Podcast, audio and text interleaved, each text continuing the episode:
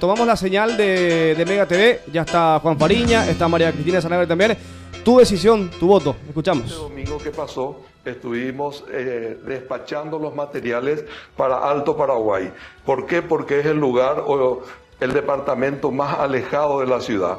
Entonces enviamos todos nuestros materiales hasta Concepción y desde Concepción van subimos con lanchas y dejamos en cada ciudad pequeña o grande que hay este, nuestros materiales, máquinas de votación, los expedientes electorales, todo lo necesario para producir eh, la elección y también desde luego las máquinas de votación. Y desde el miércoles, eh, pasado mañana, miércoles, empezamos a salir para llevar estos mismos materiales Alto Paraná, Itapúa, Caguazú, San Pedro, Ñembucú, Guairá, Canendillú, Cordillera, Boquerón. Es decir, vamos a distribuir todos los materiales hasta el día sábado que dejamos eh, para la capital el último día porque es lo que tenemos más cerca. Y el sábado 9, previo al día de la votación, lo que hacemos en todo el país, en los 261 distritos que mencionaste, es un chequeo final. Prendemos la máquina el sábado, ¿verdad? Vemos los materiales, vemos si todo está bien, de tal manera que si hay algún problema, que nos suceda el domingo, el día de la votación. Por eso el chequeo final, digamos, hacemos el 9 de octubre, el día anterior a las elecciones, en los lugares donde ya se va a votar, en los locales de votación. Y hacemos un chequeo total con todos los representantes de los partidos políticos que quieran fiscalizar lo que hacemos. Ese chequeo. Si hay algún problema en alguno de los colegios electorales, esos equipos de contingencia que tienen como las máquinas de contingencia de votación, ¿dónde están eh, instalados para poder eh, responder o resolver ese problema local? En los mismos locales de votación. En los mismos locales de votación llevamos las máquinas de contingencia si por alguna eventualidad alguna de estas máquinas no funciona, entonces lo que hacemos es desconectar, reemplazamos con la contingencia para, este, que, aunque se produzca en el día de la votación, aún en el día de la votación, si se produce algún tipo de problema con una máquina de votación, ponemos otra para que se prosiga con este, la votación, sin problema. Más de 4.600.000 paraguayos están convocados a votar, a elegir de una manera diferente, por lo menos en términos nacionales, porque ya tuvimos la experiencia en las internas. ¿Cuál es la manera de votación que recomendamos? ¿Cuáles son las cosas que tiene que saber el paraguayo a la hora de ir a votar y elegir a su intendente el próximo domingo? La votación es, no sé si se puede enfocar acá, ustedes ven que es muy sencillo. Esto es mucho mejor que los boletines.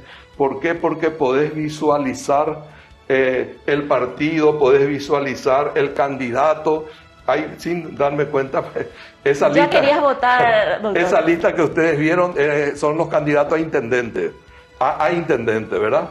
Y yo sin darme cuenta ya presioné eh, la tecla y ahora lo que, eh, votando ya por un intendente, por un candidato, y la lista que ustedes ven acá es la lista de los partidos, movimientos, alianzas o concertaciones que proponen listas de concejales. ¿No querés presionar una, la que te parezca? Y acá está, e, e, en este caso es el de Asunción, ¿verdad? Por eso aparece 24 concejales.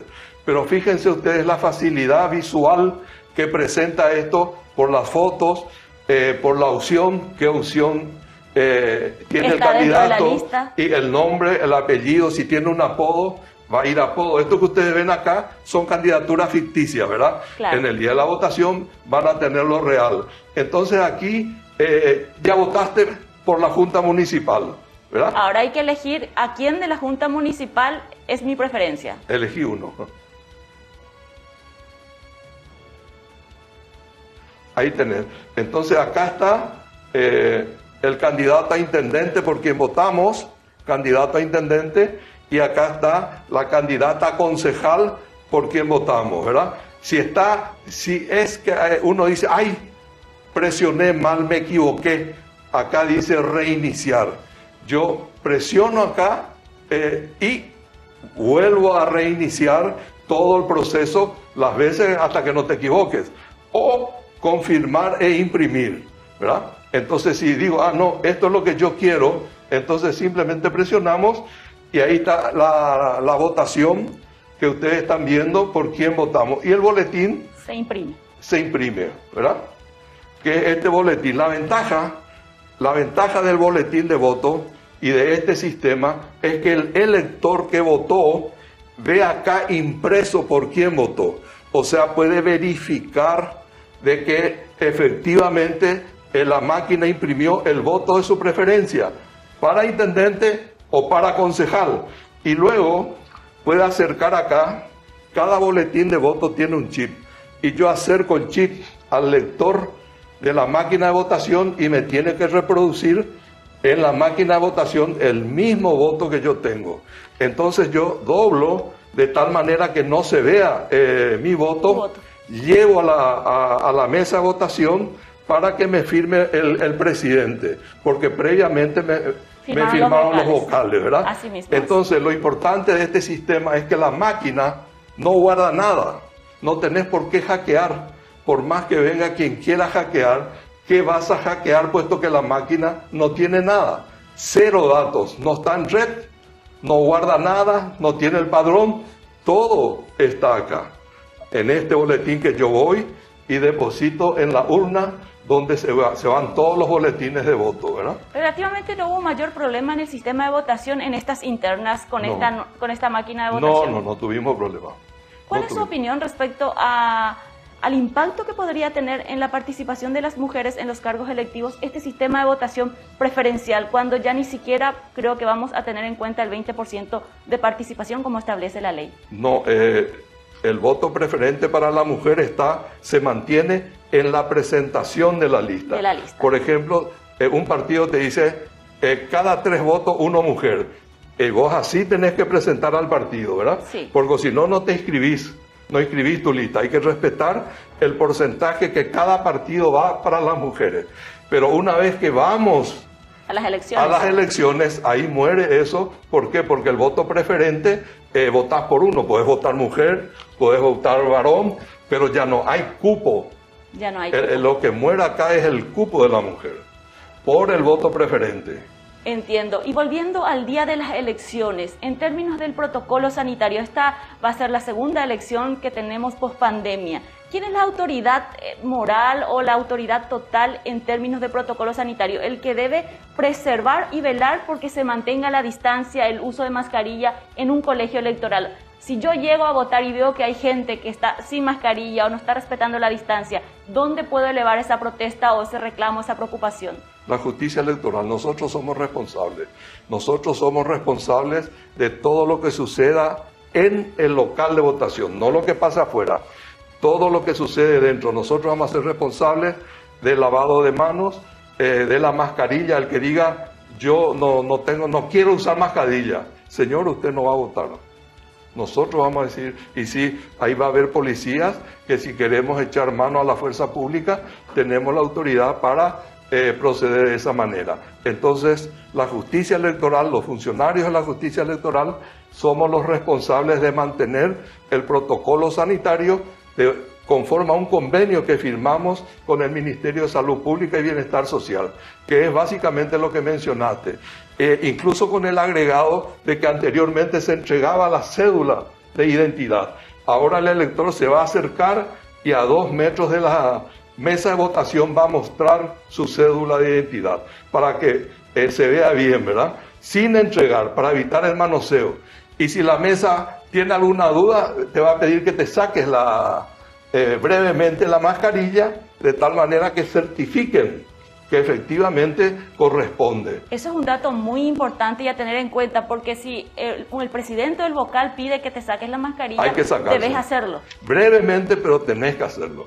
Y por otro lado, es muy importante que la ciudadanía sepa, eh, generalmente los locales de votación en la tradición política paraguaya se quedan en el local de votación y empiezan los denominados punteros a decir, ya vino la familia tal, tráiganle a tal familia, me prometieron venir, vayan a buscarle que van a venir a votar. Eso no se va a poder hacer. A la persona que terminó de votar se le va a pedir cordialmente que se retire. En el local de votación no va a quedar nadie, ¿verdad? Absolutamente nadie para evitar la aglomeración. Y además, 10 eh, personas por fila es lo que vamos a permitir. Más de 10 personas por fila no. ¿Cómo estamos preparados para ese día de, en términos de la logística para los miembros de mesa? ¿Desde qué hora tienen que estar? ¿Desde qué hora se abre la mesa de votación? Nosotros a las 6 de la mañana, a veces más temprano, 5 y media de la mañana, ya estamos allí por cualquier situación que se pueda dar, ¿verdad? Pero la apertura es a las 7, ¿verdad? Cuando esté toda la mesa eh, instalada es a las 7 de la mañana hasta las 5 de la tarde. Eh, y desde las 5 de la tarde ya se produce eh, el escrutinio, salvo que haya personas que estén en la, fila. Si hay personas que están en la fila, dentro del colegio electoral, dentro del colegio se les permite votar. Si están fuera del colegio electoral, no. Realmente los números de estas elecciones son muy importantes. Más de 4.600.000 paraguayos van a elegir a sus intendentes el próximo domingo. ¿Cuántos partidos políticos, cuántas candidaturas, doctor? 28.000, 28. 28 partidos políticos están participando. ¿Sabe que hay un dato eh, muy interesante que será de los 4.600.000 personas que van a votar?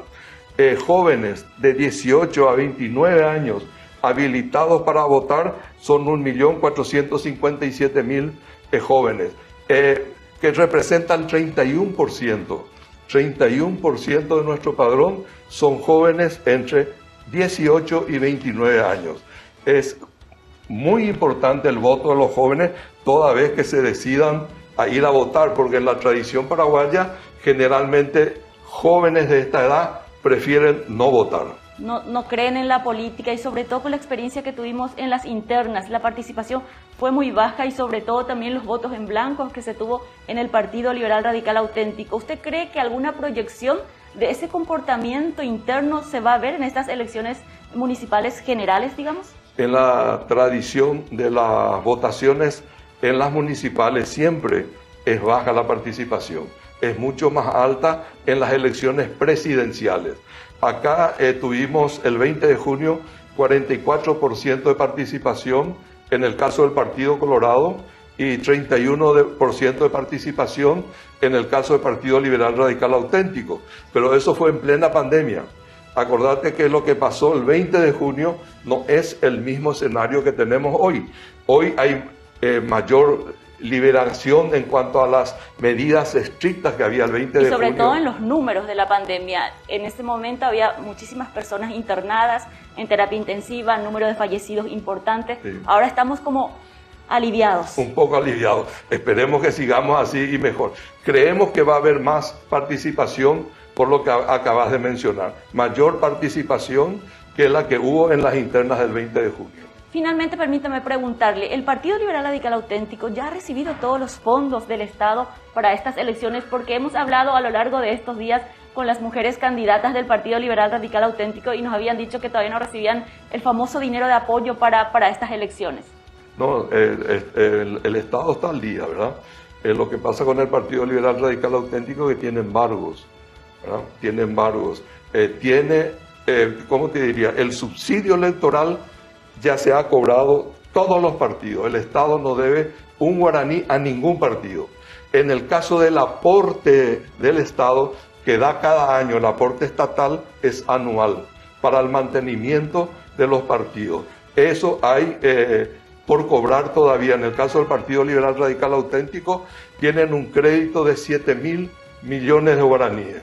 Lo que pasa con el partido es que tiene embargos por 18 mil millones de guaraníes. O sea que los liberales creo que van a tener que esperar.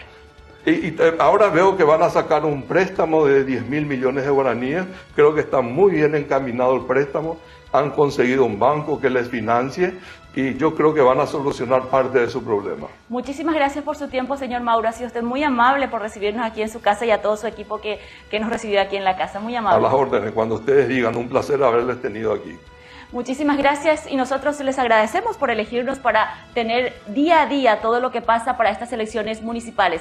Mañana seguiremos con más información de todo lo que hace a estas elecciones municipales del próximo 10 de octubre. Muchísimas gracias. Tapen de por ahí.